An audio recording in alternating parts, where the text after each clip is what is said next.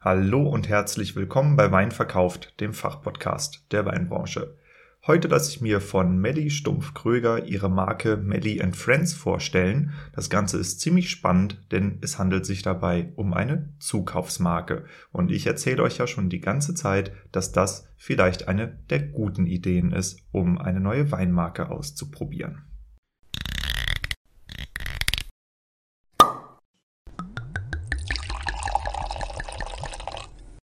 Wein gibt es nur, wenn die Winzerinnen und Winzer davon leben können.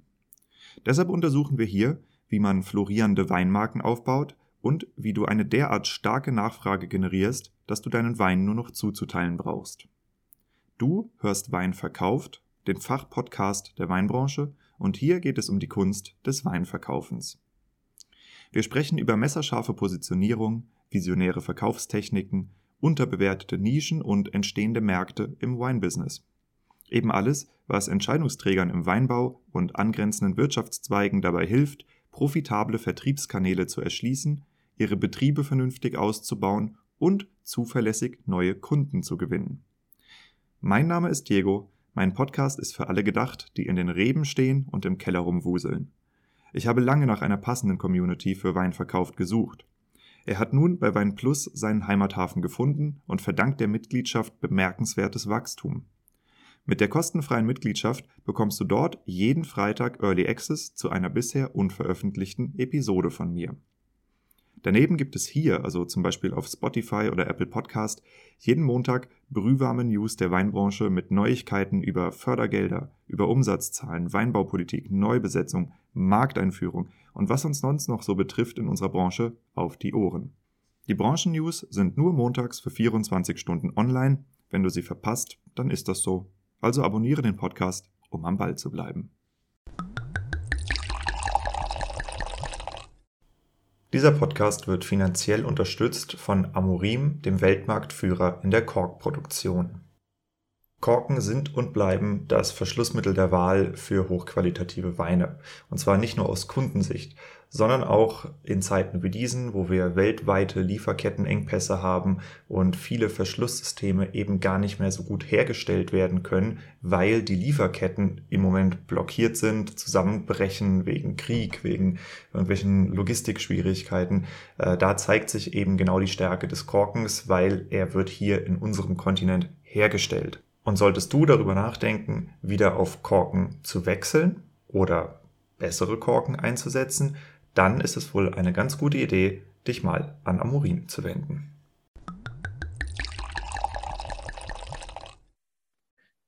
Wenn es dich per Zufall in die Weinbranche verschlagen würde und du irgendwie in einem Weingut aufwachst, das, was nehmen wir denn jetzt mal, 15 Hektar Rebfläche hat und mhm. aus diesen 15 Hektar Rebfläche Fasswein produziert. Mhm. Und spaßeshalber auch ein paar Flaschen abfüllt und jetzt überlegt, mhm. wir wollen raus aus dem Kommissionärsgeschäft und rein in die Flaschenweinvermarktung. Mhm. Und dann stellst du dir die Frage, will ich Endkundengeschäft? Wir sind nicht in einem touristischen Gebiet, also das heißt, du hast mhm. nicht so viel Laufkundschaft. Mhm. Oder du willst vielleicht, vielleicht eher Palettenware in den Supermarkt verkaufen. Mhm. Was baust du für eine Marke? Krass. Ja, äh, krasse Frage. Ja, also ähm, zunächst mal, glaube ich, ist es eine unglaublich spannende Aufgabe, weil ich glaube, dass äh, man aus vielem was kreieren kann. Und ich glaube auch nicht daran, dass nur in den touristischen Gebieten ein Weinverkauf funktionieren kann. Es liegt einfach daran, was man selber kreiert. Und ich würde mich, glaube ich, auch erstmal mit den Gegebenheiten vor Ort auseinandersetzen und dann etwas kreieren, was ähm, vor allem für diejenigen, ähm die den Wein trinken sollen, gut ist. Also womit fängst du an? Ich fange mit den, mit den Weintrinkern an. Wie? Mit den Gelegenheiten, mit dem, mit dem Essen, mit wann man Wein trinkt. Das ist genau auch meine Herangehensweise, ähm, dass man sozusagen den Wein von, von, den, äh, von denjenigen her denkt, die sie, ähm, die, die Weine trinken sollen. Mhm. Und dann kannst, dann bist du frei. Das ist natürlich super cool, überhaupt keine Frage. Ja gut, aber ich sag mal, wer Wein trinken soll, das ist ja auch von bis, ne? Also mhm. Ja, aber in dem Fall kannst du dir ja deine Kunden aussuchen, das ist ja das auch stimmt tatsächlich. Welche Kunden würdest okay. du dir aussuchen, wenn du sie dir auswählen könntest? Ich würde mir äh, Weininteressierte äh, und vor allem Genussinteressierte Leute aussuchen. Also diejenigen, die einfach gerne essen und trinken. Ähm, und die nicht, eigentlich nicht so sehr diejenigen, die, ähm, die unglaublich viel Weinwissen schon haben, sondern die einfach Spaß am, am Produkt haben, also nicht nur an Wein, sondern eben auch an, guten, ähm, an gutem Essen. Und was ich vor allem schätze, aber das ist auch einfach so eine private Einstellung, ist äh, zusammensitzen am Tisch und quatschen und Wein trinken dabei. Das wäre meine Idealkundschaft. Und ich glaube, da gibt es schon, schon ein paar davon.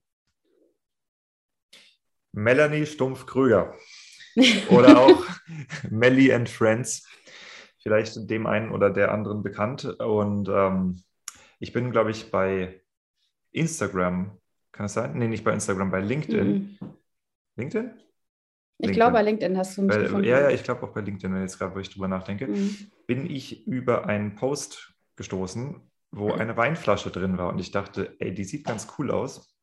Mhm. Habe drauf geklickt und habe Meli and Friends entdeckt. Und Meli and Friends ist ein relativ neues Weinprojekt, was die liebe mhm. Melli mit einem L mhm. ruft. Und ich habe mir gedacht, ja, ich weiß nicht, ob es so erfolgreich ist oder wird. Es ist jung, aber es sieht cool aus. Und deshalb möchte ich mhm. drüber sprechen. Und äh, wenn man jetzt auf deine Website geht, Meli, M-E-L-I-E, -E, also Meli geschrieben, Meli gesprochen, andfriends.de, dann sieht man eine halbnackte, ikonisierte Frau ohne Kopf, die sich ein bisschen selbst umarmt, weil sie alleine ist oder ein Blatt umarmt, viele Blätter umarmt. Ich glaube, das sind Eichenblätter. Ich weiß nicht, nee, das sind Weinblätter. Ne? Oh Nein, das sind schon Weinblätter. Das sind Weinblätter, also, aber das sind sehr ja, zackige ja. Weinblätter. Sowas gibt es bestimmt nur in Franken, so ein Wein. Und, bestimmt, ja. Und sie hält eine Rosétraube in der Hand. Und das erwirkt, erweckt alles einen sehr, sehr frühlingshaften Eindruck. Und darunter ja. kann ich dann das Frühlingsfreunde Sechser-Paket kaufen. Sieht alles ganz gut aus. Was verbirgt sich hinter Melly and Friends? Mhm. Also Melly and Friends ist, ein, ähm, ist mein aktuelles Projekt. Und zwar ähm, ist es quasi aus dem Wunsch heraus entstanden, eigene Weine zu kreieren oder Weine, die ich mir ausgedacht habe, wie sie sein sollen, wie sie, ähm, wie sie, ähm, ja, wie sie schmecken, wie sie riechen, wie sie, ähm, wie sie laufen sollen. Und ähm, jetzt ist mein großes Problem, dass ich keinen Wein machen kann. Ich bin äh, landwirtschaftlich äh, recht unbegabt schon immer gewesen, aber ich habe äh, das große Glück und bin total dankbar, dass ich einige wirklich sehr gute ähm, Winzer und Weinmacher in meinem Freundeskreis habe. Und wir haben dann äh, tatsächlich an einem äh, Juniabend ähm, einfach beschlossen, einen Wein zu machen. Das war ein Grillabend bei Martin Schmidt in Randersacker. Martin Schmidt vom Weingut Schmidts Kinder. Und ähm, ich habe den Martin kurzerhand gefragt, sag mal, hättest du Bock, mit mir einen Wein zu machen? Und wir haben dann gesagt, ja, das machen wir jetzt. Und eine Woche später saß ich bei ihm und dann haben wir gewittiert. Das heißt, Zwei du stehst ja dann praktisch genau vor dem Problem wie fast alle anderen auch. Du hast dann irgendwie eine gewisse Menge Wein und musst sie an den Mann mhm. bringen oder an die Frau. Ja, also es sind viele Frauen dabei natürlich. Hm. Das ist eine bewusst feminine Marke oder ist es eine Marke, die ja. darauf anspielt, zu Geburten geschenkt zu werden, weil du irgendwie Blau und Rosa einsetzt? Nee, also tatsächlich war es so, dass wir natürlich, ähm, ich musste das natürlich dann ausstatten und ähm, ich hatte, ähm, ich glaube, wir haben 13 oder 1400 Flaschen gemacht. Und ähm, wie du weißt, ist es natürlich relativ schwierig für so eine kleine Menge eigene Kapseln zu produzieren. Also bin ich ähm, zu dem Kapselhersteller gegangen und habe gesagt, können Sie mir mal eine Auswahl schicken der Kapselfarben, die ähm, frei verfügbar sind. Dann hat er die geschickt und ich bin damit zu meiner Grafikerin gegangen, zu Nadine, und dann haben wir uns diese Kapsel angeguckt und haben beide gesagt, boah, also ähm, es kommen eigentlich nur zwei Kapseln in Frage. Ist wahrscheinlich so Giftgrün, Neongelb. Ja, und weiß, also auch immer viel hm. weiß und dann schwarz. Und ähm, dann gab es diese blaue Kapsel. Und dieses Blau hat uns total gut gefallen. Und wir sind dann von dem Blau ausgehend auf die Suche gegangen nach Farbkombinationen, wie sie uns ge gefallen haben. dann sind wir ähm, tatsächlich auf dieses etwas quietschige, ähm, ja, wie willst du, also Lachs, die, ja. ja, genau. Ja. Und in Kombination mit ähm, einem Silberlack fanden wir das ziemlich cool. Ähm, dann war die Farbkombination schon mal festgestanden und dann sind wir auf die Suche gegangen nach Motiven, die uns gefallen haben. Ähm, die Nadine ist äh, sehr, sehr künstlerisch ähm, unterwegs. Das schätze ich auch total an ihr. Und sie hat dann auf einer Plattform namens Society Six die ähm, eine Künstlerin gefunden aus England, Dada 22nd. Die hatte diese Collagen, diese Frauencollagen gemacht. Die haben uns unglaublich gut gefallen. Und äh, wir haben diese Dame angeschrieben. Die, wir durften ihre Grundlagen verwenden. Und äh, ursprünglich waren da, glaube ich, irgendwelche anderen Blumenblätter ähm, drauf. Äh, und die, die Nadine hat dann angefangen, künstlerisch ähm, die, ähm, äh, diese Collage zu bearbeiten, ihr die Traube in die Hand zu bauen. Die war natürlich ursprünglich nicht da. Und daraus haben wir unser erstes Etikett gebastelt. Hm. Deine Weine sind so ein bisschen französisch angehaucht, ne? Meli Melo. Genau. Habe ich neulich erst Genau. gelernt, was das äh, Ja. Restaurant bedeutet. Ich Mhm. habe es aber auch schon wieder vergessen. So ein bisschen so, so ein Mischmasch, Eintopf, oder? Nee, was heißt Mix? Sammelsurium. Mhm. Genau. Also es ist ein Mix äh, tatsächlich aus äh, Silvaner und Riesling. Das war ganz, äh, das war für uns ganz bewusst der Fall. Also man hat tatsächlich, hätten wir rein rechtlich, glaube ich, sogar ähm, Silvaner draufschreiben können. Ich glaube, es sind knapp äh, 92 Prozent Silvaner in diesem äh, Cuvée, aber ich wollte gerne genau so ein Cuvée haben und der Riesling war ähm, einfach wichtig, weil er so echt diese, diese, diesen kleinen Twist reinbringt. Diese kleine, wir haben es ja auch beschrieben mit ähm, Muschelkalk und Laissez-faire. Also es beschreibt schon so ein bisschen das Lebensgefühl, was wir hier so im Maintal haben. Und das war das, war das Ziel. Mhm. Und der Rosé? Kokett. Der Rosé, ja, es ist einfach aus Also wenn, heraus wenn, wenn ich da jetzt runterscroll, erste Bewertung von Marie, fünf Sterne, wie Limo. Ja, das quasi Erwachsenenlimo. Ähm, ist ein sehr, sehr leichter Sekko, ist ein Sekko Rosé. Und äh, tatsächlich habe ich in Franken kaum was gefunden. Ich meine, wir haben uns ja auch recht spät im Jahr dazu entschlossen, diesen Projekt, dieses Projekt zu machen. Und dann habe ich so ein bisschen rumgefragt, wer kann denn einen leichten Rosé-Sekko machen? Und dann habe ich von äh, ein paar Winzer einen Tipp bekommen, hier, die Säcklerer im Turm ähm, in Speyer macht das ganz gut. Und die habe ich angerufen und habe gefragt, hier würdet ihr das sowas auch für mich machen? Und da bin ich super dankbar und auch total glücklich, dass die äh, gesagt haben, ja klar, machen wir das auch für dich. Ne? Und Dass wir, also ich bin ja No-Name, sagen wir mal so. Ich kenne die Leute alle sehr, sehr lange und ähm, wie du weißt, habe ich ja auch mal in der Pfalz ein Jahr verbracht. Ähm, das haben wir ja gemeinsam in unserem Lebenslauf. Und ähm, aber trotzdem, ich meine, wenn da jetzt einer anruft und sagt, ich würde gern, äh, ich meine, ich hatte ja keine Kunden, gar nichts. Und deswegen war ich super dankbar und froh, dass die Leute mit mir arbeiten wollten. Hm. Ja, das spielst du auf ein spannendes Thema an, dieses Ich hatte ja keine Kunden und gar nichts. Ähm, wenn ich das richtig verstanden habe, also ich tue jetzt so, als hätte ich es noch nicht richtig verstanden. Wir haben ja vorher schon gesprochen, aber dann, wenn, wir, wenn wir das Gespräch so aufbauen, können wir den Podcast gerade abbrechen. Deshalb stelle ich die Frage nur nochmal. Ähm, wenn ich es richtig verstanden habe, dann baust du eine Weinmarke komplett auf Zukaufbasis auf. Richtig? Ja. Ja, ich besitze keine Weinberge und ich kann auch keinen Wein machen. Aber du kommst irgendwie aus einer weinassoziierten Familie. So ein bisschen. Also ähm, ich sage immer so, ich habe eigentlich nicht, ich weiß eigentlich gar nicht genau, wann ich angefangen habe, Wein zu verkaufen. Das muss so mit neun, zehn, elf gewesen sein, denke ich. Ich bin im kleinen Familienweingut aufgewachsen, Wickelstumpf, und da war es halt wie in vielen anderen Weingütern auch. Da hast du als Kind einfach mitgeholfen und mitgemacht und hast das gemacht, was dir am meisten Spaß gemacht hat. Mir hat das schon viel Spaß gemacht, ja. Ich glaube, bei dir kratzt irgendwas am Mikrofon. Kann es sein, dass Oh. das dein Kabel ist oder so? Ja, Jetzt besser? ich glaube ja. Okay. Genau, Bickelstumpf. Ist Ja. irgendwo bekannt, der Name. Ja, Ja, das ist mein Heimatweingut. das ist gar nicht schlecht. Und äh, du hast dir überlegt, Wein ist nicht so meins, ich gehe Wein verkaufen. Oder hast du dir Nee. gar nicht so richtig was überlegt? Weil Nee. ähm, ich, wenn, wenn man sich deinen Lebenslauf anguckt, du hast ihn ja erzählt, da, da hast du ja schon das ein oder andere versucht. Es ist auch nicht dein erstes Weinprojekt. Es, du hast irgendwie, Nee. du, ir- ir- irgendwie springst du wie so ein, so ein Flipperball durch die Weinbranche so ein bisschen. Kann das Mm, sein? mm.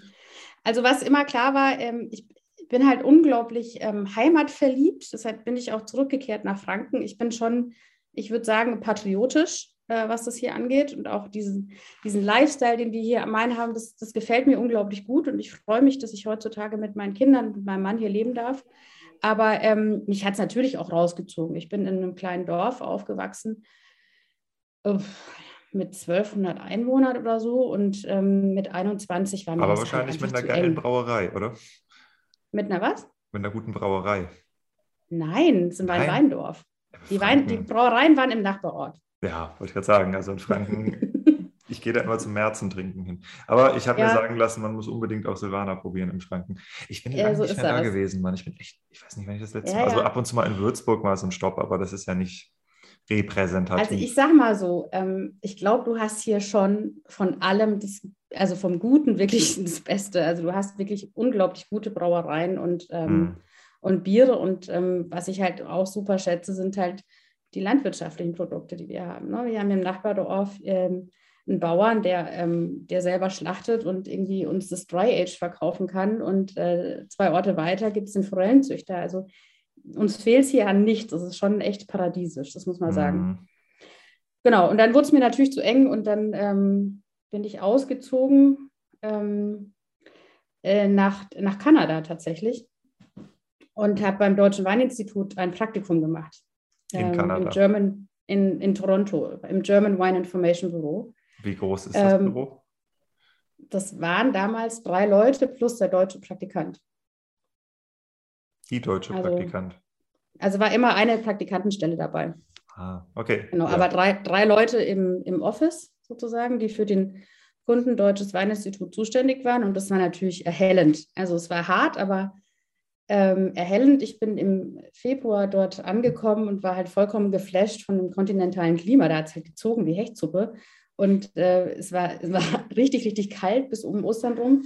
Und ähm, ich hatte unglaublich viel Heimweh, aber es war am Ende des Tages die ähm, große die große Entscheidung, danach Kommunikationswissenschaften studieren, habe ich dort getroffen. Genau, bin ich nach Hause gegangen und habe mich für Kommunikationswissenschaften beworben und dann hat es mich nach Münster verschlagen. Und ich wollte überhaupt gar nicht nach Münster. Ich wusste überhaupt gar nicht, was Münster ist. Ich wollte immer Hol, nach hol, München. hol mich mal kurz ab. Kommunikationswissenschaften. Ich habe das schon oft gehört und ich habe mich immer Mhm. gefragt, also entweder studiert ihr da den ganzen Tag irgendwie so Kommunikationsmodelle oder es ist irgendwie ein komisches Wort für Marketing oder es ist irgend so ein, was genau ist Kommunikationswissenschaften? Ich habe mich noch nie so richtig damit beschäftigt. Naja, also es sind schon Kommunikationsmodelle, das ist halt die große Theorie. Hm. Aber äh, natürlich ist es die Vorbereitung für ein journalistisches Volontariat. Also im Normal, normalerweise schließt Okay. du dann dein Volontariat an, aber klar, die Kommunikationswissenschaften oder auch die Publizistik, wie es dann in Mainz Also es, hieß. es ist ein journalistisches Studium sozusagen. genau, genau. Okay, okay. Also es ist, Und- äh, ach, ich dachte, okay, ja, ja, okay, jetzt hast du mich abgeholt. Mhm. Genau. Und ich hatte dann auch das große Glück, ähm, die journalistische Nachwuchsförderung der Hans-Seidel-Stiftung ähm, zu haben. Die hat äh, auch die, die Praxis dann auch ganz gut vermittelt neben dem Studium. Und das hat echt großen Spaß gemacht. Und trotzdem ist das Thema Wein halt immer geblieben, nicht nur familiär, sondern auch beruflich. Wie ging es dann weiter? Du warst in Münster. Ich war in Münster, dann bin ich äh, gewechselt nach Mainz. Bachelor Ich oder bin- Diplom oder was ist das? Das äh, Magister. Magister. Ui, sowas gibt es auch noch. Kennt man Ja. gar nicht mehr. nee, nicht Nee. wirklich. Nee, nee äh, ich- es war ein Magisterstudiengang, genau.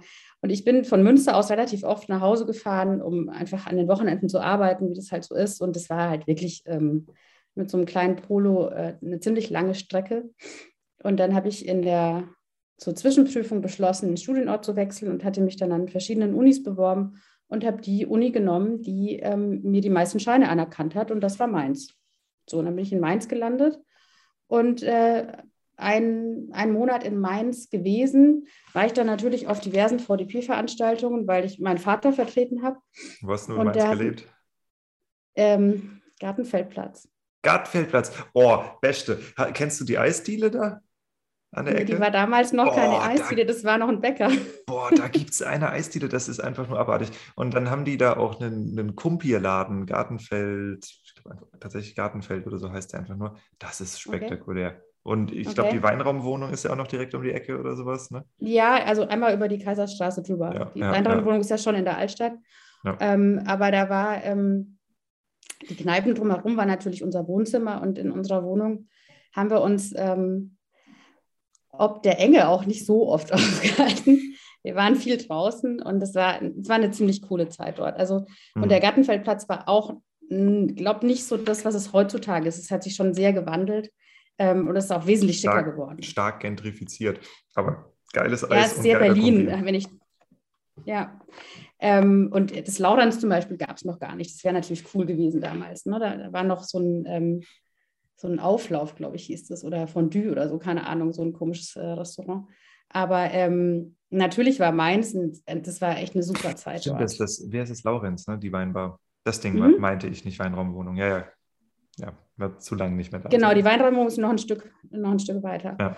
Aber ähm, ja, genau, dann war ich in Mainz und natürlich äh, war in Mainz auch viel weinmäßig los. Das heißt, immer, wenn es VDP-Veranstaltungen gegeben hat, war ich dann da und habe gearbeitet. Und ähm, eines Tages äh, kam die Hilke Nagel auf mich zu und sagte hier, ähm, sag mal, du studierst, studierst irgendwie was mit Kommunikationswissenschaften, hättest du Lust, ähm, hier nebenbei mitzuarbeiten? Und das war dann sozusagen mein Einstieg als Werkstudent beim VDP. Und dann haben wir damals die VDP Weindepesche konzipiert. Ähm, die habe ich dann noch geschrieben. Dann muss man die Texte an den Menschen schicken, der ähm, die E-Mail, äh, die, die Homepage programmierte, dann hat man einen Tag später das zurückbekommen, dann konnte man das im Outlook einfügen und also es war sehr hands-on, aber das hat unglaublich Spaß gemacht, weil man was ausbauen könnte.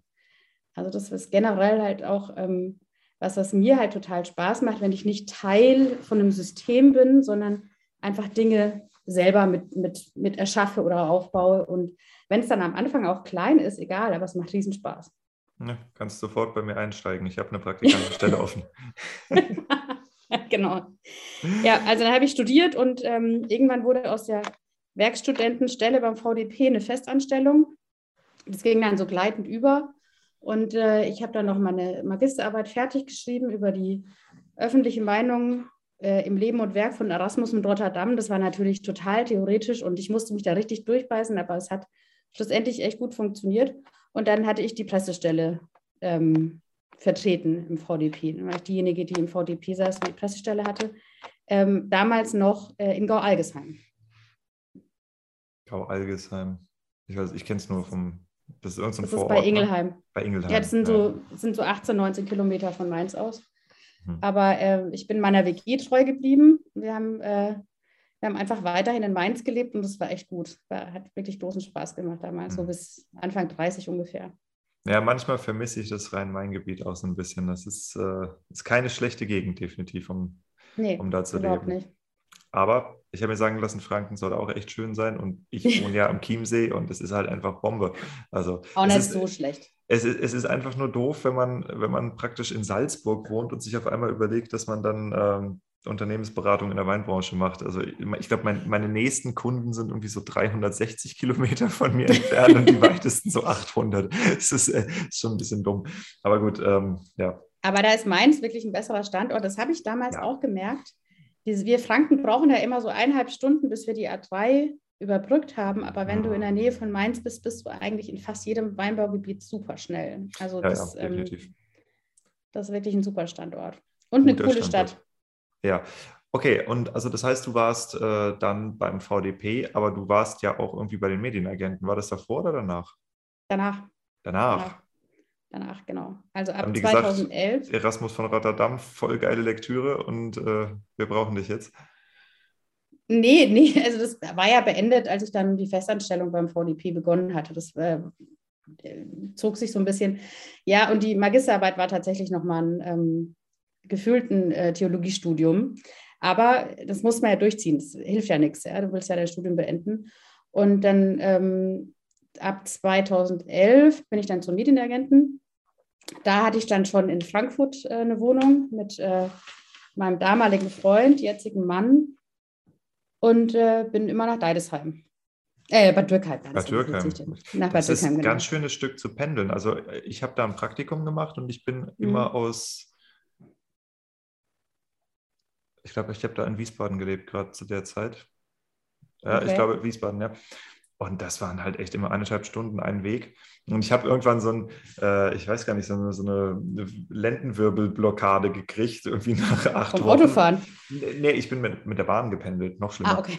Und das Okay. sind dann halt, das sind dann halt jeden Tag zwölf Stunden Sitzen mit Büroarbeit. Ne? Ja. Und das war ich nicht gewöhnt als Winzer. Also ich habe halt irgendwann so gedacht, ich bewege mich jetzt gar nicht mehr, meinte mein Körper dann drei Tage. Ja. Also ich hatte das große Glück, dass ich den äh, Johann Fitz damals äh, gefragt habe, oder ich glaube, Christoph hatte ihn gefragt. Die haben damals diese, die haben damals die Wine Rotation begonnen in dem Mhm. Garten vom, vom Johann. Und der Johann hat ja Gästezimmer, die unter der Woche eigentlich kaum genutzt waren. Und ich hatte Ah, dann klug. mit dem Johann so ein Agreement, dass ich, wenn ich mein eigenes Bettzeug mitbringe oder so, nicht so wahnsinnig viel Dreck mache oder so, weiß ich nicht. Und ähm, dann war das halt beim Johann im Hof auch total schön, weil seine Eltern da waren und das war auch super familiär. Also ich habe öfters da übernachtet und ich war natürlich auch viel bei Kunden unterwegs. Insofern äh, musste ich sowieso ins Auto. Mhm. Hilf, äh, half damals nichts. Das hat großen, großen Spaß gemacht und ähm, ich habe es total genossen, auch in diese Agenturwelt ähm, einzutauchen. Und gerade ähm, bei den Medienagenten, die Jungs waren halt unglaublich äh, supportive. Also die, die haben mich damit aufgenommen, wie so die, ähm, ich sag mal, äh, also ja, keine Ahnung, ich war das kleine Mädel und ich wusste eigentlich von gar nichts. Und die, die haben einfach gesagt, hier komm, wir nehmen dich mit, mach mal. Und ich habe sau viel gelernt bei denen. Ich, da bin ich super dankbar drum. So, jetzt spreche ich kurz zu dir. Und zwar zu dir, der oder die du hier gerade zuhörst. Ich bin Diego, ich bin der Host von diesem Podcast. Das weißt du wahrscheinlich. Was du vielleicht nicht weißt, ist, dass ich als Marketingberater auf ein ganz bestimmtes Thema im Weinbau spezialisiert bin, und zwar die strategische Positionierung von Weingütern. Das ist der wichtigste Kern einer Marke. Um es mal an meinem Podcast zu erklären, es gibt ganz, ganz viele Weinpodcasts, aber es gibt nur einen einzigen Fachpodcast der Weinbranche. Das ist meiner, das bin ich, und das hat einen sehr dramatischen Effekt auf mein Geschäft. Denn mein Podcast ist der einzige, der bei Wein Plus eingelistet ist. Geile Weine arbeitet mit mir zusammen. Vitis4, das größte französische Leitmedium für Weinbau, arbeitet mit mir zusammen. IVES, ein internationaler Verbund von 25 Forschungsinstituten aus dem Weinbau, arbeitet mit mir zusammen. Und strategische Positionierung funktioniert eben in jeder Branche, nicht nur in der Podcast-Branche, nein, auch als Winzer. Ja, es gibt Winzer, die haben das verstanden, zum Beispiel der Süßweinspezialist oder das Therapreta Weingut Huppert. Und das ist ein schöner Fall, das Therapreta Weingut Huppert, denn das sind Kunden von mir, denen ich geholfen habe, ihre Positionierung zu identifizieren und umzusetzen. Denn vorher waren sie noch nicht das Therapreta Weingut Huppert. Was ist daran jetzt das Interessante? In dem Moment, wo du dich so positionierst, bist du aus dem Wettbewerb, aus dem Preisvergleich mit allen anderen Ich-auch-Winzern rausgenommen. Was ist ein Ich-auch-Winzer? Ein Ich-auch-Winzer ist ein Ich mache auch Bio oder ich mache auch Familienbetrieb, ich mache auch vegan oder ich habe auch den Moorstein. Ja, du verstehst, worauf ich hinaus will. Sobald du eine strategische, starke und einzigartige Positionierung hast, bist du aus dem Wettbewerb raus und vermarktest außerhalb des regulären Weinmarktes. Das heißt, du hältst deine Angel als einziger in diesem Teich. Als Berater helfe ich Betrieben, ihre strategische Positionierung zu identifizieren und zum Markenkern zu machen. Wie das im Einzelnen aussieht, das werde ich euch in den kommenden Episoden zeigen. Den kompletten Prozess mit dem Weingut Huppert habe ich aufgezeichnet, damit ihr seht, wie das funktioniert. Ich bin übrigens auch nicht der Einzige, der strategische Positionierung anbietet. Wenn du jetzt aber als Winzer oder als Winzerin herausfinden willst, ob du es mit jemandem zu tun hast, der sein Handwerk versteht, es gibt einen ganz einfachen Test dafür. Und zwar ist die Person oder die Firma, mit der du gerade sprichst, selber scharf strategisch positioniert. Wenn nicht, dann wissen sie nicht, wovon sie eigentlich reden. Und wenn du Interesse hast, das Ganze eben für dein Weingut auch umzusetzen, dann ruf mich einfach an, schreib mich an, es ist total unkompliziert und wir können uns einfach mal unverbindlich miteinander unterhalten, was eigentlich bei dir so möglich ist. Ich finde die Idee von deiner Marke sehr interessant. Und die Idee, die setzt sich ja wahrscheinlich aus verschiedenen Erfahrungen und oder auch Beobachtungen zusammen, die du in der Weinbranche gemacht hast. Und Richtig. Ähm, vielleicht kannst du mit deinem auch Agenturhintergrund für mhm. uns mal so ein bisschen analysieren, ähm, wie die Marke aufgebaut ist und wie das Konzept dahinter ist. Mhm. Also ähm, die Marke ist tatsächlich entstanden aus einer ähm, aus einem Erkennen eines Bedürfnisses. Ich weiß nicht, ob ich du jetzt weißt, was ich meine, aber um mich rum und ich habe ja Gott sei Dank nicht nur Weine, äh, Freunde in der Weinbranche, sondern ich habe ähm, einen ziemlich großen Freundeskreis, der sich aus unterschiedlichsten Leuten zusammensetzt. Und alle waren immer an meinen Lippen gehangen und haben gesagt, oh, sag uns mal bitte, was wollen wir jetzt da kaufen? Und also das einschneidendste Erlebnis war in Berlin. Ähm, meine langjährigste, älteste Freundin, Eva Maria Höckmeier, ähm, Opernregisseurin, lebt in Berlin, feiert ihren Geburtstag. Wir sind alle da. Und Eva sagte, was sollen wir jetzt heute Abend trinken? Dann habe ich mal, Eva, du lebst an Gendarmenmarkt, wir gehen jetzt in den Planet Wein und kaufen da was, weil da gibt es eine super Auswahl. Und dann sagte sie, ja, okay, alles gut. Dann sind wir da hingegangen und ähm, äh, Eva sagte, komm, ich trinke da jetzt ein Glas Champagner und du suchst bitte aus, was wir heute Abend trinken sollen. Und sie sagte hinterher, ich war total froh, dass ich dir das überlassen konnte, weil ich will mich darum überhaupt gar nicht kümmern. Und dann dachte ich mir so, ja, ja, klar. Also ähm, es, ist, es ist natürlich eine total schwierige Entscheidung für Leute, die sich nicht den ganzen Tag mit Wein auseinandersetzen. Was trinke ich denn da jetzt? Oder was lagere ich mir denn da jetzt ein? Und ähm, deswegen dachte ich mir, vielleicht kann man mal die, Wein, die Weine, die man so produziert, mal von hinten denken und tatsächlich Gelegenheiten nutzen, um Weinkonzepte zu stricken und dazu die Weine. Und das war dann ähm, sozusagen das ausschlaggebende Moment zu sagen, okay, dann machen wir jetzt mal einen Wein, der genau darauf passt oder der genau so eine, so eine Idee beschreibt oder genau so eine Gelegenheit hat. Das ist so, ich sage jetzt mal, das theoretische Konstrukt drumherum. Mhm, verstehe. Und trotzdem würde ich jetzt mal in den Raum stellen, einen Wein, der 9,90 Euro kostet, der schreckt ja erstmal viele Leute ab, die grundsätzlich keine Ahnung von Wein haben. Also allein mhm. der Preis. Mhm. Oder? Echt, meinst du? Ich, ich weiß es nicht so genau, ehrlich gesagt. Also ja, es ist die, du bist unter der 10-Euro-Preisschwelle, aber für jemanden, der gar keine Ahnung von Wein hat und sich nicht damit beschäftigen will, könnte es schon viel sein. Das also mag sein, ja. Die, die Durchschnittspreise im Onlinehandel liegen je nach Händler so 6, 7 Euro. LEH, mhm. keine Ahnung, 3 Euro oder sowas. Ne? Mhm. Ähm, das, ist ja, das ist ja schon doppelt bis 50 Prozent davon irgendwie so in der Range. Ja. Mhm. Glaubst du, dass es, ähm, dass es bei vielen der Preis ist, der abschreckt? Ich glaube. Der sofort dann sozusagen die Aufmerksamkeit kappt? Nein, der Preis an und für sich erstmal nicht. Also die Kaufbereitschaft mhm. ist ja definitiv da für hohe Weine, auch wenn du das den Leuten mhm. nahebringst. Aber ähm, die, das persönliche Unvermögen, die Preis-Leistung einzuschätzen. Ja, dass du einfach nicht weißt, kriegst du gerade 3 Euro Brühe für 10 Euro verkaufst, verkauft mhm. oder kriegst du 8 Euro Brühe für 10 Euro verkauft. Ja, so, mhm.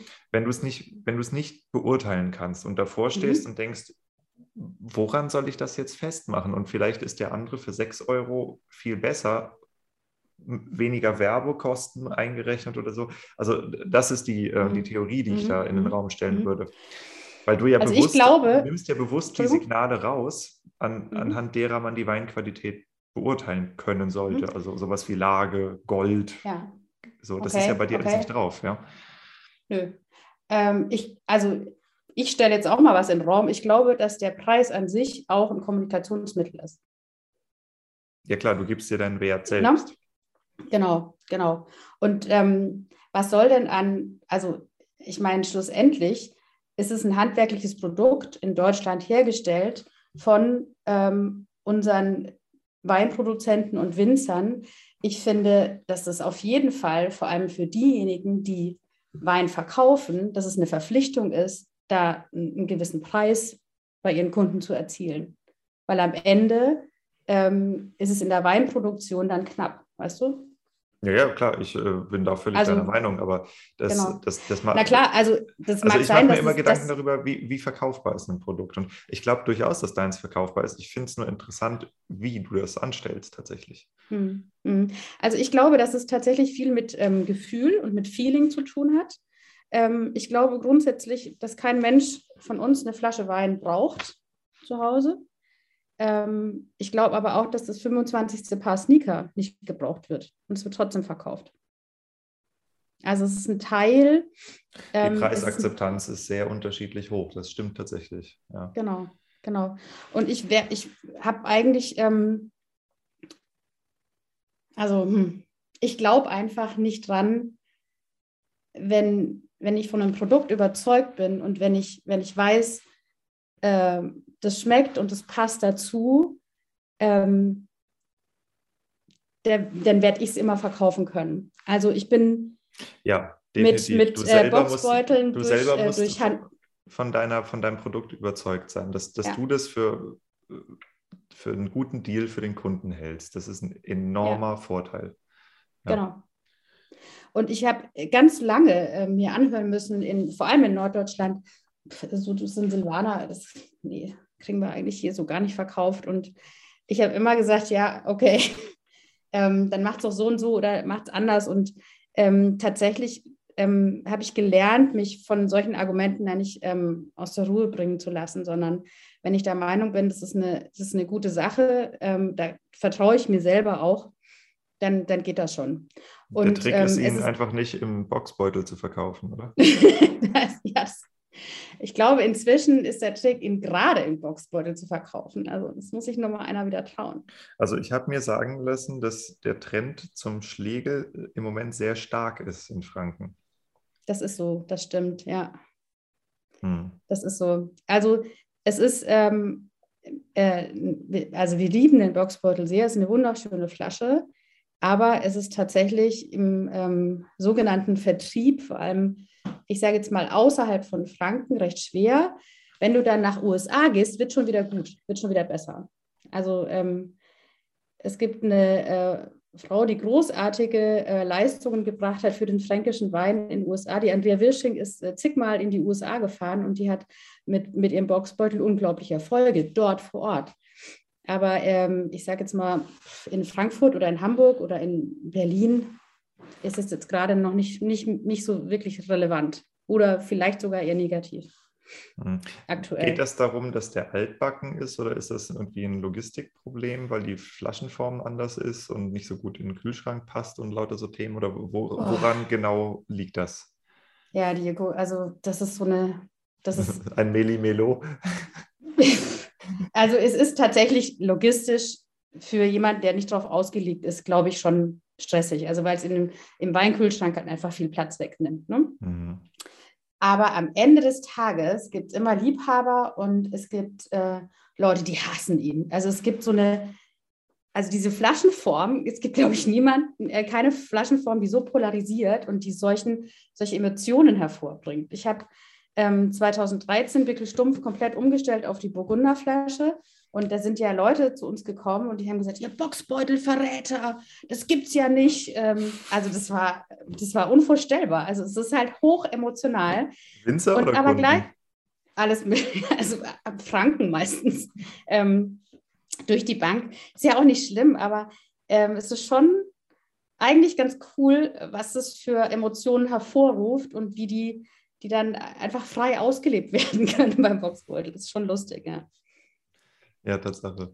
Nee, stimmt, witzig, das wusste ich gar nicht, dass die dann so, so militant ihren, ihren, ihren Boxbeutel Ja, du die Franken, ich weiß nicht, ob du sie kennst, aber Spezialvölklein. Ähm, wie gesagt, ich war lange nicht mehr da, aber ich werde auf jeden Fall irgendwann mal vorbeikommen und gucken, was die Weine bei euch so können.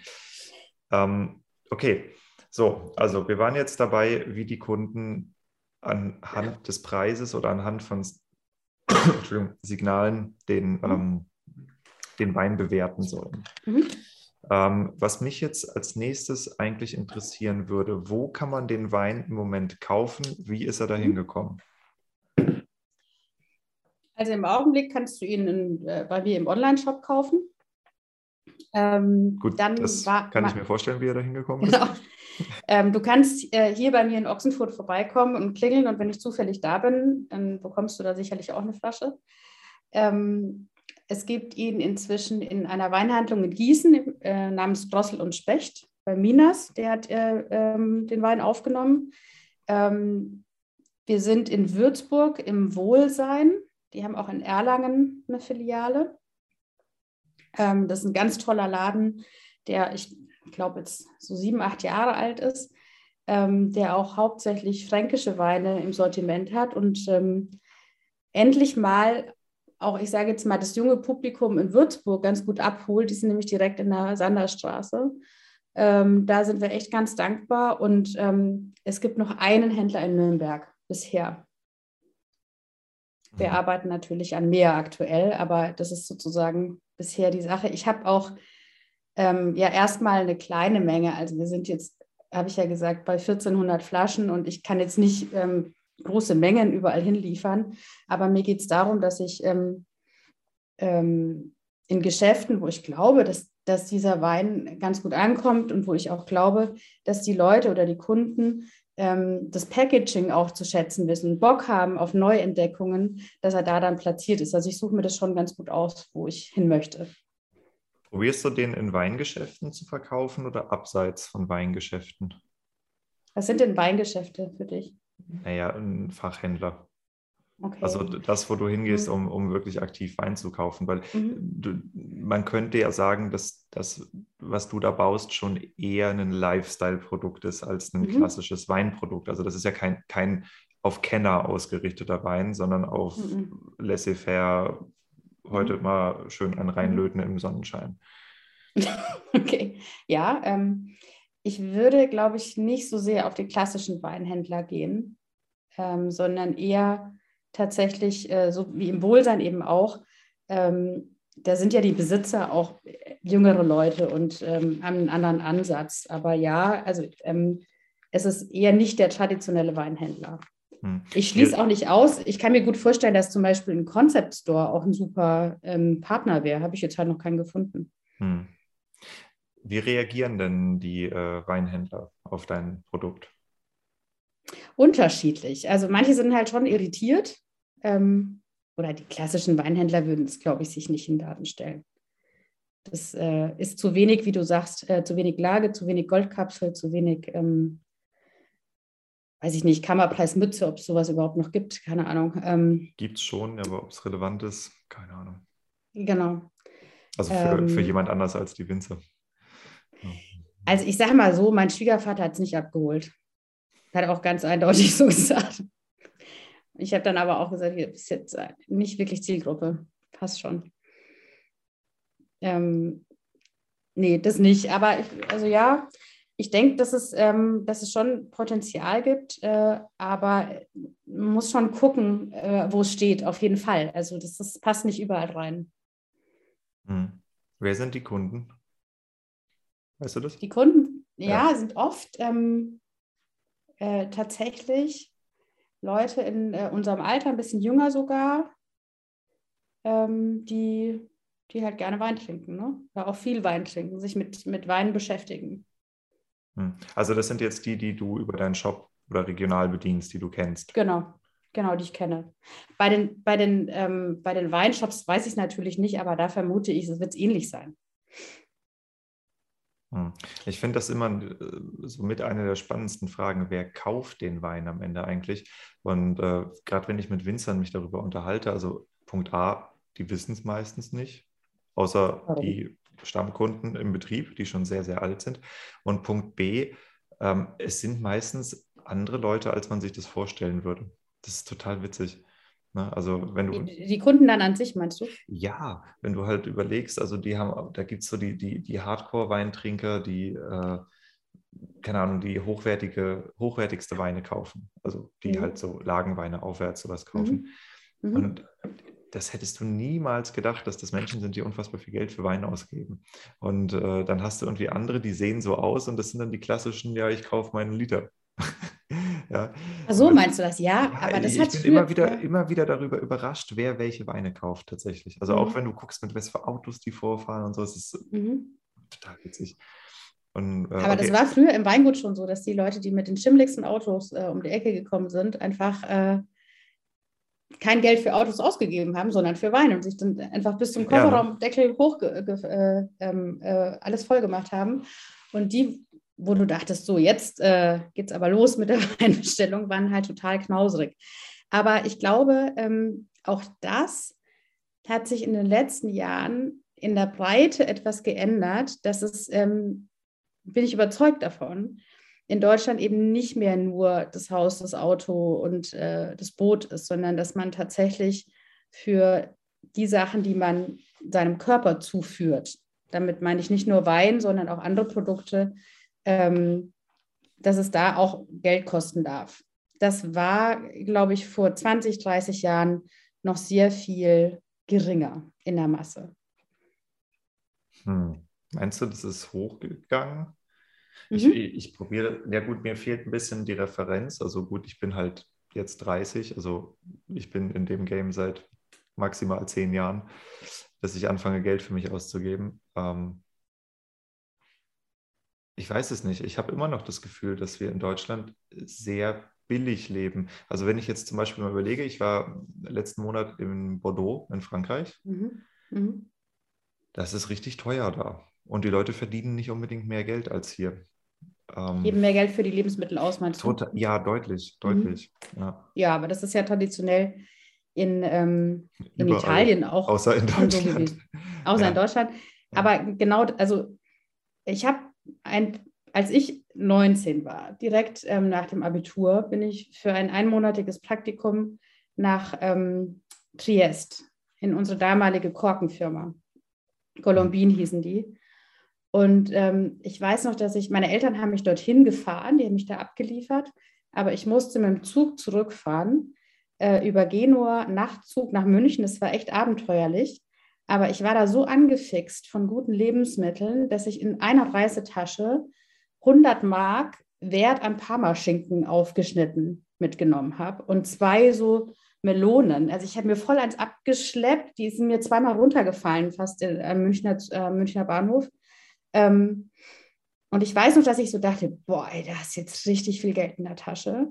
Ähm, aber das war damals schon vollkommen klar, nach einem Monat Italien, dass man einfach Geld ausgeben muss für richtig gute Lebensmittel. Mhm. Da war ich sehr geprägt. Und ich habe schon das Gefühl, ich habe natürlich keine Studie gemacht, also keine Ahnung. Ich weiß auch nicht, ob das irgendjemand mal gemessen hat, aber ich habe schon das Gefühl, dass man da sensibler geworden ist in den letzten Jahren. Schließt du da von dir auf andere oder nimmst du das um dich rum wahr? Ich, schon um mich rum. Also in meinem Freundeskreis und in, in den Aussagen, die ich so landläufig höre. Wir haben ja doch wirklich mit vielen Leuten Kontakt. Hm. Also ich würde es tatsächlich von meiner Peer Group her unterschreiben, aber ich bin mir auch nicht sicher, wie repräsentativ das ist. Ja, ähm, nee, klar, weiß man nicht. Ja. Weil, also ich sag mal so, wir sind beide Leute, die unternehmerisch tätig sind wir haben in der Weinbranche sowieso mit, würde ich sagen, überdurchschnittlich interessanten Menschen zu tun. Mhm. Also wir leben halt voll in so einer Bubble, ne? Richtig krass. Mhm. Er wird immer größer, die Bubble. Meinst du? Bestimmt. Ja, das ist, das ist, äh, wäre eine gute Nachricht. Also ich ähm, finde ja, ähm, dass die, diese Winzer ähm, auch total faszinierend ist, weil das ja äh, wirklich alle Leute sind, die einfach ähm, auch echt was zu erzählen haben. Und äh, die ist nach ja. außen hin schon sehr, sehr attraktiv. Definitiv. Ja, wahrscheinlich schon, ja. Ich habe sie nie von außen gesehen. Das ist mein Problem. ich war immer drin. Ähm, Insider forever. Ja, ja, traurig.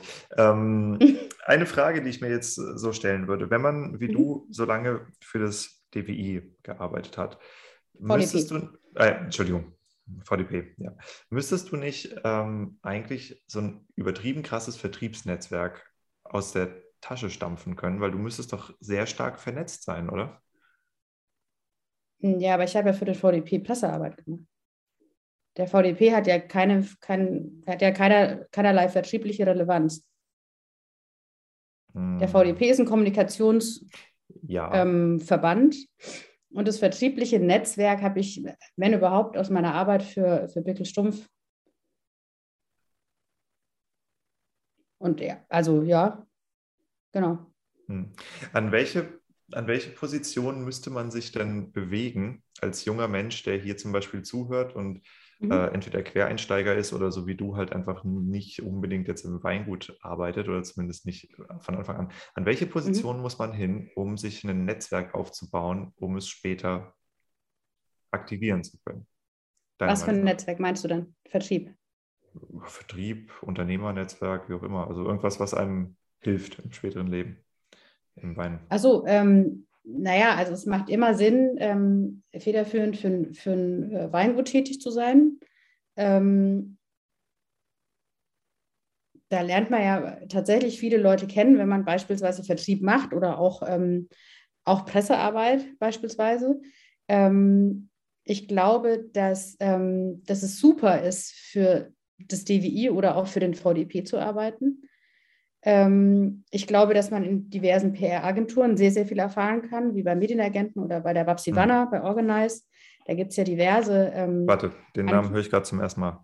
Babsi? Die Babsi Wanner. Kenne ich nicht. Wer, wer oder was ist das? Ähm, die PR-Agentur, die Firma Organize in Karlsruhe. Klingt so, als sollte ich es kennen. Ich habe keine Ahnung, von wem du sprichst. Hol mich ab.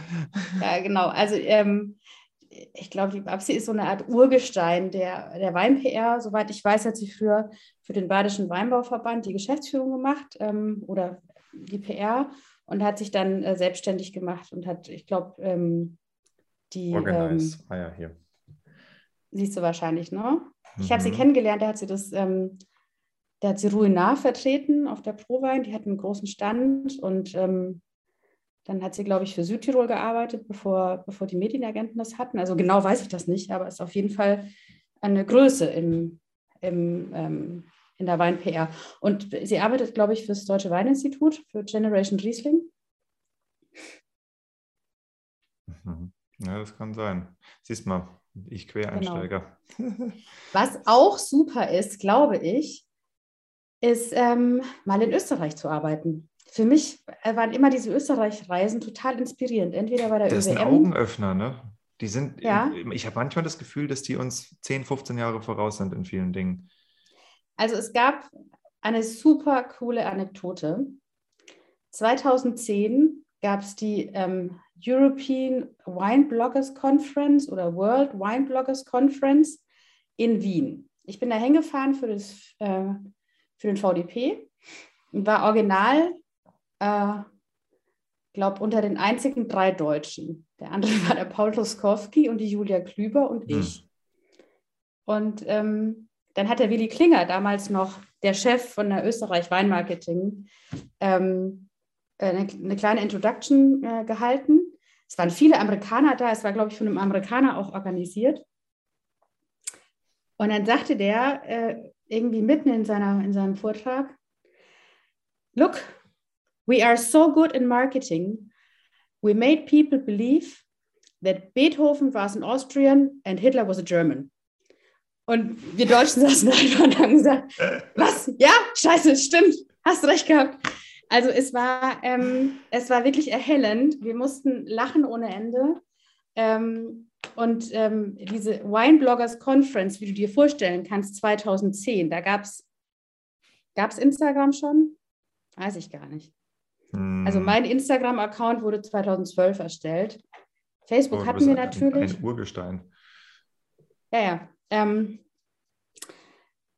ich, du, also das war so vorausschauend und es hat keiner damals äh, Blogger ähm, oder nicht meines Wissens ernst genommen. Also ich fand das schon immer super faszinierend, aber es war damals immer noch in der Pressearbeit sehr, sehr strikt ähm, die, die Printpresse. Ja, und das, was sich da sozusagen im Internet aufgetan hat, war ja auch so undurchsichtig. Da konnte ja jeder, also es war ja jedem vergönnt, äh, irgendwas zu schreiben über irgendwelche Weine.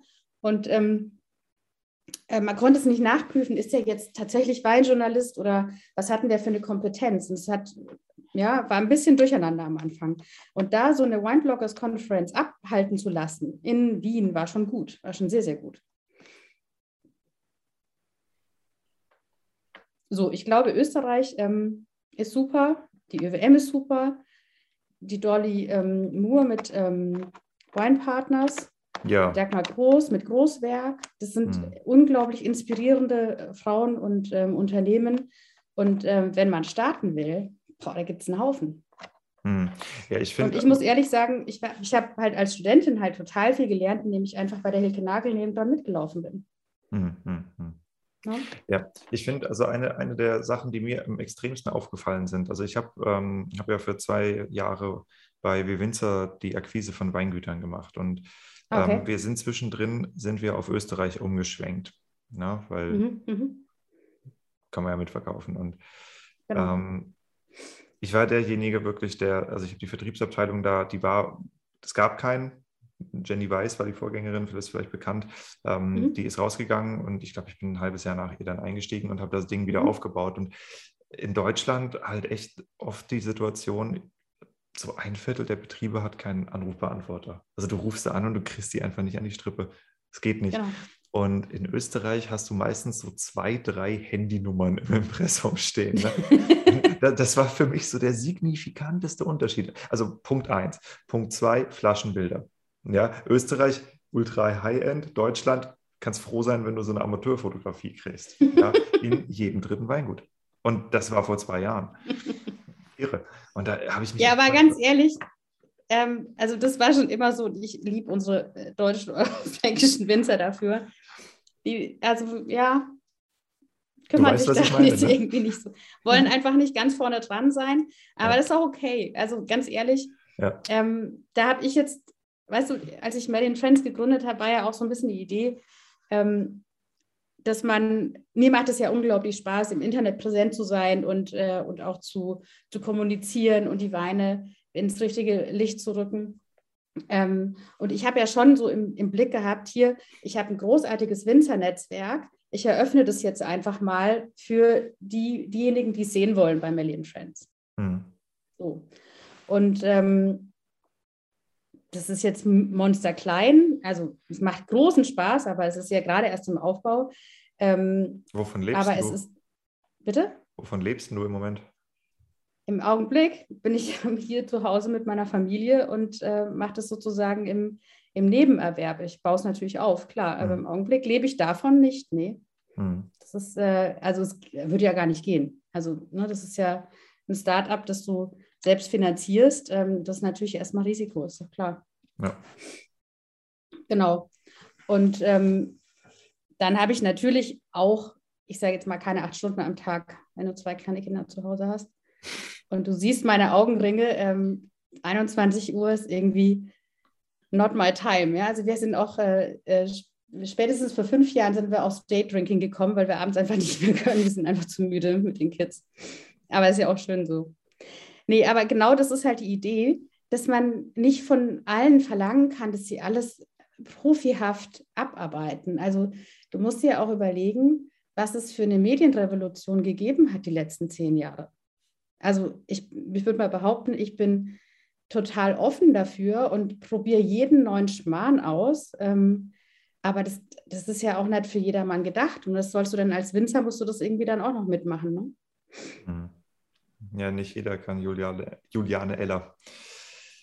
Ähm, Nee, und wenn es aber jemand kann, dann ist es ja auch großartig. Sie macht ja, sie macht's ja vor, wie es gehen kann, aber das muss ja nicht jeder so nachmachen. Genauso wie Markus Schneider vor, weiß ich nicht, 20 Jahren vorgemacht hat, wie man äh, aus einem kleinen Weingut wirklich ein großartiges bauen kann. Weil das macht ja auch nicht jeder. Das muss auch nicht jeder machen. Das ist doch super, dass alles so divers wie ist. du.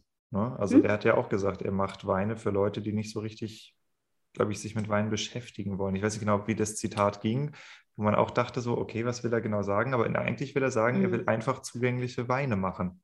Also Mhm. die einfach, die einfach zu verstehen sind, ohne dass du Vorbildung brauchst für genau das, was du gesagt hast. Jemand geht in den Laden und kapiert nicht, was er kaufen soll. Ja? Mhm. Und Mhm. äh, das, die Idee war, glaube ich, eine ähnliche, nur halt andere Zielgruppe, aber gleiche Erkenntnis, die, äh, die du da auch gespürt hast. Und er ist sehr, sehr erfolgreich damit geworden, das ist ohne Frage, ja. Ja, ich glaube aber, dass, ähm, ja, also ich, ich weiß auch gar nicht, ob er das äh, so vorhatte. Also ich habe ihn nie persönlich kennengelernt. Ich weiß nicht, Ups.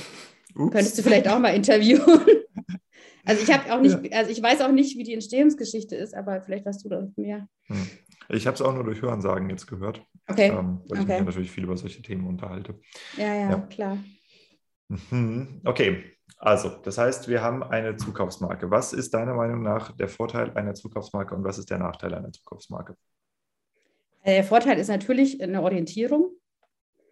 Ähm, und das der Nachteil. Ist, kann jetzt alles bedeuten und nichts. Vorteil ja, die Orientierung, Orientierung, daran, dass du, dass du einfach ähm, eine Empfehlung, sage ich jetzt mal, von mir erhältst. In Anführungszeichen. Ich suche aus für dich. Ah. Ich okay. nehme dir die Entscheidung ab und versuche ja. das zu übersetzen.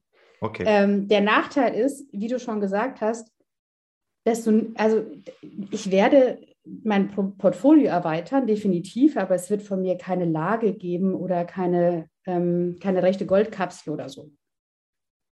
Verstehst du? Dieses Traditionelle wird ähm, es bei mir nicht geben und dann geht, gehst du halt nicht so tief in das sogenannte Terroir oder nicht so tief in die, in die Wein, ähm, ins Weinvokabular, also in diese ganzen, ähm, in diese ganzen Begrifflichkeiten. Weil ich meine, das, ähm, das spielt na, für, um eine Lage. Ne? Wenn, ich weiß nicht, welche, welche Lagen ihr da bei euch in der Nähe habt. Ich kenne mich in Frankreich nicht so gut aus. Aber, richtig tolle Lagen sind da. Ja, aber wie viele Winzer können denn das Spiel um eine Lage gewinnen? Nehmen wir jetzt mal eine ganz bekannte, Schatzhofberg. Mhm. So, wer hat dieses Spiel gewonnen? Einer. Wer spielt das? Mehrere. Ganz bekannte Marken. Ich meine, Van Volksen ist da noch so. Wer, du, ja. du kannst, einer kann diese Lage richtig rocken. Und alle anderen können ich auch spielen, mhm. oder? Mhm. Ja, aber, ähm, aber wenn du genau das haben möchtest als Weinfreak, wenn du da, wenn du da tiefer einsteigst und wenn du, wenn du dich ähm, da reintrinkst, in Anführungszeichen, dann wirst du das in einer Marke wie Melly Friends halt einfach nicht äh, befriedigt bekommen, diese Informationen. Das definitiv. Da, da musst du dann schon ähm, mal gucken, ob du beim Egon Müller eine Audienz bekommst, weiß ich nicht, ähm, ob man da vorbeikommen kann. Aber ähm, er musste schon direkt zu dem Winzer und das hat ja auch, das hat ja auch voll seine Berechtigung. Ähm, Nelly Friends ist ja keine Marke, die jetzt sagt, so, alles schlecht bisher, wir machen jetzt mal neu, überhaupt nicht. Ich versuche eine neue, ähm, ja, vielleicht eine, eine, kleine neue Spielart reinzubringen und in der Hoffnung, dass es jemandem schmeckt, weißt du? Mhm. Und in der Hoffnung, äh, dass, dass jemand äh, für mich Weine machen möchte. Dass, sie, dass die Leute gewillt sind, zu sagen, hier mit dir arbeite ich gerne zusammen, weil ich habe gute Erfahrungen mit dir gemacht oder das hat beim letzten Mal gut geklappt. Hm. Würdest du sagen, Markenweine, so wie du sie erstellst, mhm. sind das Nischenprodukt oder Lagen- und Qualitätsweine sind das eigentliche Nischenprodukt? Hm. Ich glaube, dass ähm, Markenweine nicht das Nischenprodukt sind, aber dass ähm, Markenweine wie jetzt Melly in Friends oder kleine Markenweine natürlich noch mini klein sind. Ähm, die, der Hauptabsatz der Weine geht ja sowieso über äh, große Marken, die schon immer etabliert sind. Ja. Und ähm, vor allem über, ähm, weiß ich nicht, name it, keine Ahnung. Was ist eine große Marke, die dir sofort in den Sinn kommt? Im, Im, Wein haben wir ja das Hauptproblem, dass es eben keine großen Marken gibt. Also ich meine, wenn du jetzt, keine Ahnung, wenn du bei Aldi reinmarschierst, steht viel Mertes rum. Ja, mhm. aber du hast ja natürlich auch extrem, also eine extrem verschwiegene äh, Kultur, also die, die Großkellereien. Ich habe schon probiert, Interviews zu kriegen in, im LEH-Geschäft. Echt? Mhm. Okay. Schwierig, okay. schwierig, schwierig. Mm, also ich glaube, da, also ich kenne das LEH-Geschäft gar nicht. Also ich bin ein Kind des VDP von äh, Muttermilch an sozusagen. Hm. Aber ähm, ich glaube fest daran, dass Marken helfen können, sich zu orientieren. Und äh, das äh, funktioniert ja auch bei Weingütern ganz intensiv. Und ob dann jeder weiß, was man da, was darunter äh, für, für Weinabstufungen sind, weiß ich gar nicht, ehrlich gesagt. Hm, hm. Ja, das sind Fragen, die stelle ich mir oft. Und vor allem, ähm, ich habe, was ich sehr faszinierend finde, ist, ähm, kennst du Gary Vaynerchuk? Gary ja. V aus den USA, der hat doch diese mhm. Weinmarke Empathy aufgebaut. Empathy, das weiß ich nicht. Empathy okay. Chardonnay oder so. Ich okay. glaube, es ist ein Chardonnay. Für 60 Millionen einen Exit hingelegt, eine Weinmarke. das ist so irre, Mann. Weißt du, und einfach nur, weil er gesagt hat, ja, Wein muss emotional und einfach sein. Und dann schreibt er da Empathy drauf. Gut, er ist halt auch Gary fucking V und hat irgendwie 60 Millionen Follower zusammengerechnet oder sowas. Da ist es ein bisschen einfacher. Aber Nichtsdestotrotz hat das Zeug halt reißenden Absatz gefunden und ich finde das mhm. faszinierend, was für zugrunde liegende Prinzipien nutzt er, um eine Weinmarke zu kreieren, während, mhm. also als, als, er ist nicht ganz neu, er kommt aus einer Weinhändlerfamilie, aber er kommt nicht aus, einer traditionellen, aus einem traditionellen Weinbaugebiet. Und da, da gelingen Sachen, die wir einfach um, ums Biegen und Brechen nicht hinkriegen. Ja, mhm. Wenn ich über eine Weinmarke nachdenken soll, äh, eine, mit der ich mich relativ viel beschäftige, das ist zum Beispiel Whispering Angel, dieser äh, mhm. äh, Rosé. Ja, das ist, glaube ich, ein, mhm. äh, wie heißen die? Nicht Saint-Tropez, äh, Provence. Ja, das glaube ich. Ah, okay. Mehr oder weniger. Ich glaube, wenn ich es recht in Erinnerung habe. Und ähm, das ist so einer, der bleibt mir irgendwie vom Namen her in Erinnerung. Also wenn ich einen Markenwein mhm. nennen sollte, würde ich den nennen. Ansonsten hätte ich echt Probleme. Ich kann mhm. dir viele Winzer nennen, ich kann dir viele Lagen nennen, alles mhm. okay. Aber ich würde niemanden davon als Marke abspeichern, tatsächlich. Mhm. mhm. Ja. ja. ich glaube, das ist aber tatsächlich in den USA auch nochmal was anderes. Das muss man auch so sehen, dass die Menschen da einfach anders auch zugänglich sind. Und ähm, das Markendenken ist einfach ähm, ein größeres Game dort, würde ich sagen, in den USA. Die sind da einfach sehr viel, sehr viel straffer und straighter. Und ich weiß nicht, ob du diese Wine Library TV-Folgen immer gesehen hast. Äh, Gibt es, glaube ich, noch bei YouTube. Ich habe mir ein paar angeguckt. die waren schon immer, die waren schon immer recht ähm, cool. Und ich weiß noch, da war ich noch am VDP, da war der, ich glaube, Matthias Meyerer heißt der, ist ein Moselwinzer, der war vor Ort und konnte Weine vorstellen. Das fand ich einfach großartig. Und da gab es, glaube ich, auch nur Facebook und was weiß ich, wann das war, 2008 oder 2009 oder so. Hm. Das ist schon ewig her. Und er hat ja, das muss man ja sagen, er ist ja deswegen so groß geworden, weil er einfach Entertainment-Talent ähm, hat. Der hat ja dann rumgeschrien vor der Kamera und das fanden alle total cool. Und dann sind natürlich daraus die Follower entstanden. Und er hm. ist ja heutzutage auch kein Weinunternehmer mehr, sondern, glaube ich, eher Medienunternehmer, so ich es verstanden habe. Ja, ja. Investor, ja. Medienunternehmer, ja. Aber ich genau. glaube, ich glaube, der, der wesentliche Faktor, den er verstanden hat und den, ich weiß nicht, ob das so eine Dezenzfrage ist oder ob das einfach eine Typfrage ist. Ich glaube, mhm. die Leute kaufen seinen Wein, um zu zeigen, dass sie seine Fans sind. Genauso mhm. wie ich einen Tesla kaufe, weil ich Elon Musk geil finde. Ja, ah, okay, nicht, nicht ja. unbedingt, weil der Tesla das beste Elektroauto ist. Es gibt mittlerweile andere, die auch sehr gut sind. Hm, sondern ich kaufe das, um zu zeigen, dass ich zum Fanclub von einem bestimmten Menschen gehöre. Und ähm, das ist was, was in Europa praktisch nirgendwo gespielt wird. Mhm. Diese mhm. Karte. Ja, also, na doch, du, du kaufst ja auch immer Emotionen mit beim Wein. Immer. Und du kaufst ja schon von den Leuten oder diese Marke oder diesen Lifestyle. Das, glaube ich, gehört schon dazu. Oder oder meinst du, dass es noch viele Leute gibt, die, denen das überhaupt gar nicht ähm, bedeutet? Glaube ich nicht.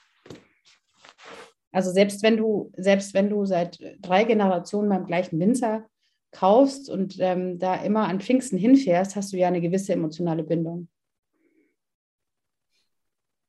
Und da ist jetzt keine, kein Markengame im Hintergrund. Ich weiß es nicht. Ich war gestern bei meiner Oma und ich habe, ich glaube, Neve Emmich also, getrunken. Was ist das? Ein kleines Weingut. Okay. Die, kau die kaufen das immer, immer, immer, mhm. immer, immer.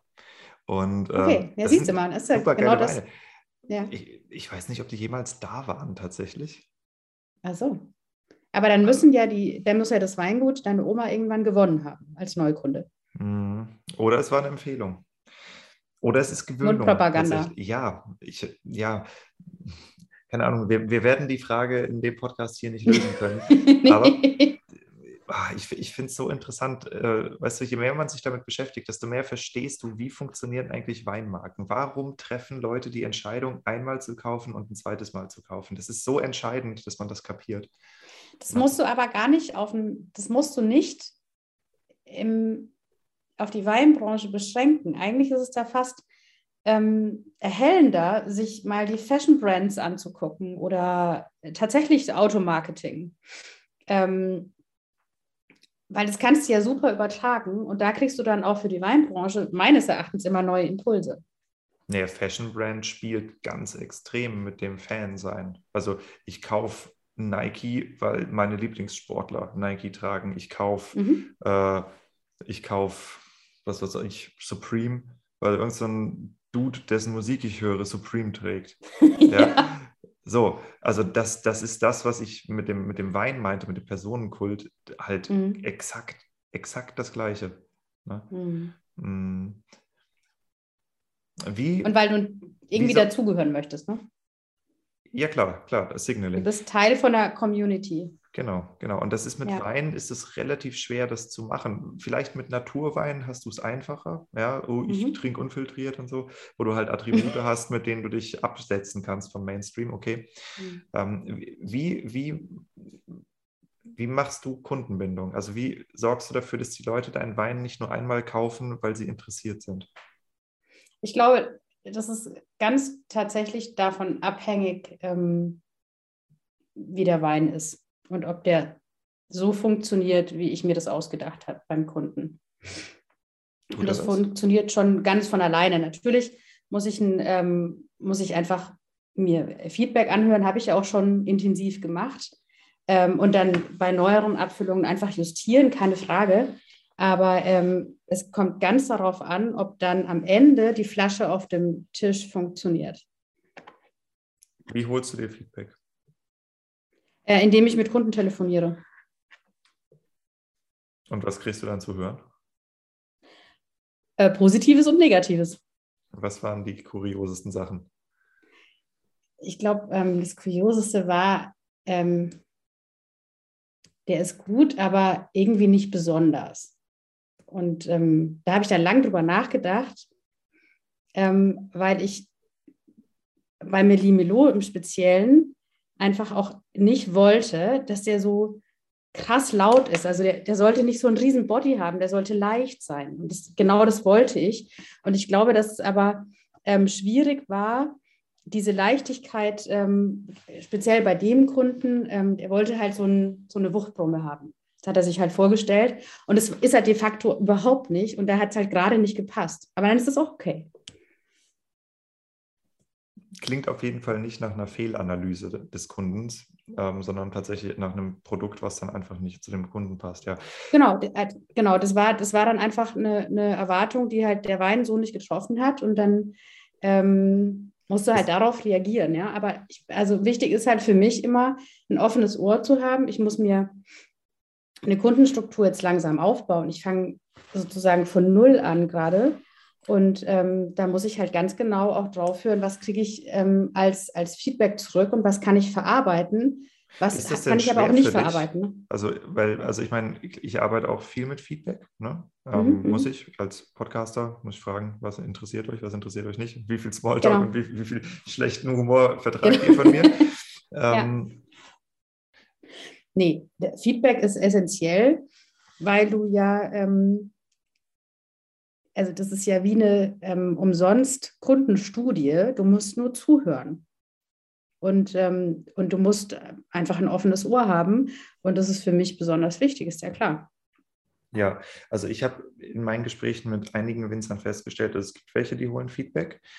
Es mhm. gibt aber auch viele, die haben, also die fragen ihre Kunden, hat der Wein geschmeckt? Ja, nein. So, die fragen okay. nicht, verschenken Sie den oder trinken Sie den selber? Trinken Sie den am mhm. Wochenende? Trinken Sie den unter Woche? Trinken Sie den zum Essen mhm. oder trinken Sie den zum Fernsehen? Lauter so Fragen, die man mhm. eigentlich ja wissen wollte, mhm. ne? Mhm. wenn man anders mhm. bezogen denkt. Solche Fragen werden ja, also, gestellt und es besteht eine enorme Angst davor, Sachen zu hören, die einem nicht gefallen. Ne? Ja. Ja, das ist, glaube ich, aber kein guter Ratgeber in keiner Form. Also Angst, äh, also in jedweder Lebenslage. Ähm, genau da muss man dann einfach hinhören und äh, sich überlegen, ob, wie man mit dem Feedback umgeht. Man kann sich das Feedback ja anhören und kann auch sagen, okay, das ist jetzt für mich nicht relevant, geht ja auch, aber man muss es auf jeden Fall sich anhören, meines mhm. Erachtens. Hm. Wie gehst du mit Feedback um? Also du hast gesagt, zuhören ist wichtig. Ich glaube, ich weiß, genau. was du sagen willst. Es ist auf sehr vielen mhm. Ebenen sehr, sehr wichtig. Ähm, mhm. wie, wie würdest du an ein Feedbackgespräch rangehen? Weil ich habe erlebt, dass sehr viele Winzer dann anfangen, in die Defensive zu gehen und praktisch das Gefühl haben, sie müssen sich dafür rechtfertigen, dass dem Gegenüber okay. irgendwas nicht geschmeckt hat. Aber das ist nicht mhm. zuhören, das ist verteidigen. Ja. Oder, oder zumindest ja. rechtfertigen. Ja, also damit, damit nimmst du dem Kunden ja aber auch irgendwie so seine Meinung, wenn du jetzt in die Defensive gehst. Also kann ja, ich nicht so ganz du, nachvollziehen. Du, du, erklärst halt, ja, das war deshalb so und so und blablabla, ja. statt dass du tatsächlich zuhörst, einfach sagst, ja, okay, ist so. Genau. Genau. Also es ist tatsächlich, so hatte ich ja gerade schon erwähnt, dass es ein Feedback gab, der, ich sag mal, den Meli Melo als ähm, zu wenig voll beschrieben hat. So würde ich es, glaube ich, sagen. Ich weiß gar nicht mehr, was genau die, ähm, äh, das Feedback war. Und äh, da war es tatsächlich so, dass der Kunde was anderes erwartet hat, was er dann in der Flasche hatte. Mhm. Grundsätzlich ist es aber so, dass der Meli-Melo nie dieses üppige Volle sein wird. Der ist überhaupt nicht so konzipiert. Aber tatsächlich ist es so, dass ich schon immer auch, also wir werden das Portfolio ja erweitern und es wird irgendwann ähm, wahrscheinlich, ähm, greife ich jetzt ein bisschen vor, einen Silvaner geben, der tatsächlich etwas üppiger und etwas runder und voller ausfällt. Und das würde jetzt ähm, diesem Kunden wahrscheinlich besser taugen in, seinen, in seiner Geschmackswelt ähm, oder in dem, was er sich vorgestellt hat.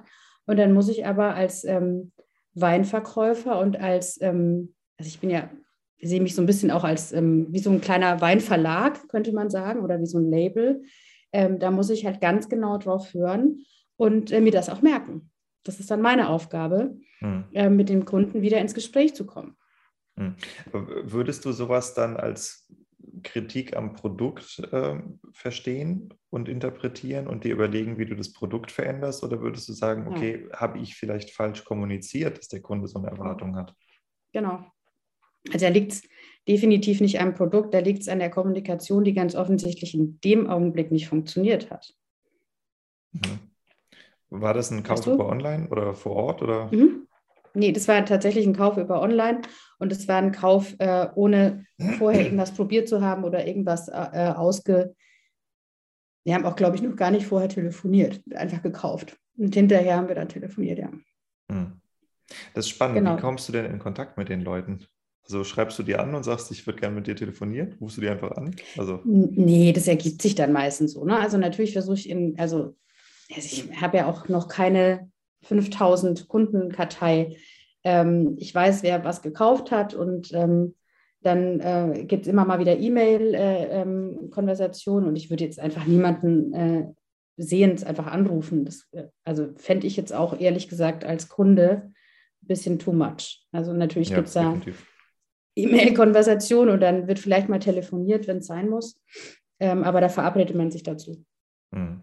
Ja, ich finde, das ist auf jeden Fall eine super wichtige Einstellung, weil ähm, wenn man, gerade wenn man im Aufbau ist, man muss permanent justieren können. Und ähm, ja, ich bin ähm, der Meinung, wir bringen das jetzt zum Abschluss. Wir haben anderthalb Stunden bald rum. Ähm, okay ich würde noch eine Einschätzung von dir haben wollen am Ende. Und mhm. zwar, ich glaube, ich habe schon drei oder viermal in einem Podcast gesagt, ähm, wenn ich eine Weinmarke gründen würde, ich würde mich für eine mhm. Zukaufmarke entscheiden. Also so wie du es machst, mhm. eine Weinmarke, mhm. das, das verkauft kriegen, dann skalieren und wenn ich mir wenn ich skaliere, mir überlegen, ob ich bei Zukauf bleibe oder ob ich irgendwann selber in die Produktion einsteigen will. Mhm. Du hast das jetzt gemacht. Würdest du das mhm. nochmal so machen? Oder was würdest ja. du vielleicht anders machen? Also ähm, ich würde vielleicht mich noch ein bisschen mehr mit dem Thema Online, Social Media Verbindung zwischen Shopsystemen und so weiter im Vorfeld beschäftigen. Denn das hat mich jetzt ähm, schon so ein bisschen überrannt, was es da an Informationen alles gibt. Und äh, man kann natürlich nicht alles selber machen, aber man muss zumindest verstehen, wie das heutzutage funktioniert. Ähm, aber ansonsten hat das ähm, bisher eigentlich alles ganz gut geklappt. Ich bin auch ähm, ganz überrascht und immer wieder dankbar, wenn da eine Bestellung kommt. Ich freue mich da immer wie ein Schnitzel, wenn da einer online was bestellt und äh, ich dann äh, ein Päckchen packen darf. Das ist eine unglaubliche Befriedigung.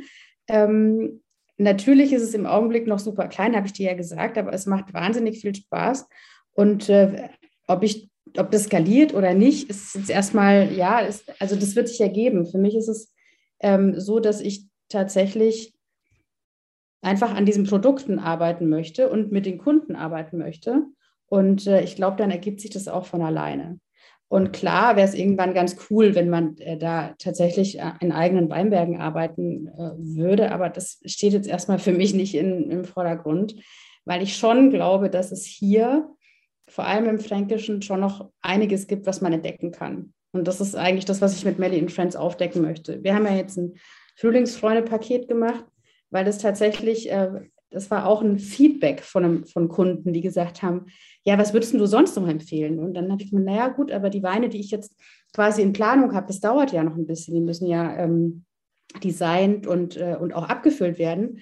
Also äh, versuche ich jetzt mal ähm, schon sozusagen im Freundeskreis zu kramen, mal gucken, ob wir das, was wir sonst auch immer so trinken, mal in ein Paket packen können. Und das hat super geklappt. Das wird auch ganz gut angenommen. Und so macht man halt, ähm, ich sage jetzt mal, diese, diese Paketgeschichte hatte ich jetzt so auch gar nicht geplant, als wir, als wir letztes Jahr die Weine geplant haben. Aber klar, ähm, wenn das jetzt eigentlich gut funktioniert und wenn, äh, wenn man Bock drauf hat, es hat unglaublich Spaß gemacht, daran zu arbeiten, dann macht man das natürlich. Also so richtig durchgetaktet hatte ich das nicht. Hm. Werden ja. deine Weine auch bei den anderen Winzern mitverkauft? Nee. Willst du das nicht? Hm. Also stand jetzt gar nicht zur Debatte, ehrlich gesagt. Ich, du meinst, dass die dann bei den Winzern vor Ort stehen? Ja, ja, zum Beispiel, also die, die jetzt auch bei dir im Paket drin sind. Ja, die im Paket natürlich. Die, die, die Weine von den Winzern. Die werden natürlich bei den Winzern verkauft. Aber die beiden, die ich gemacht habe, die, nee, eigentlich nicht. Nee, die habe ich jetzt nur, die habe ich auch äh, alle schon komplett hier bei mir. Ah, okay. Also das heißt, du fungierst auch so ein bisschen als Weininfluencerin für deine Kunden.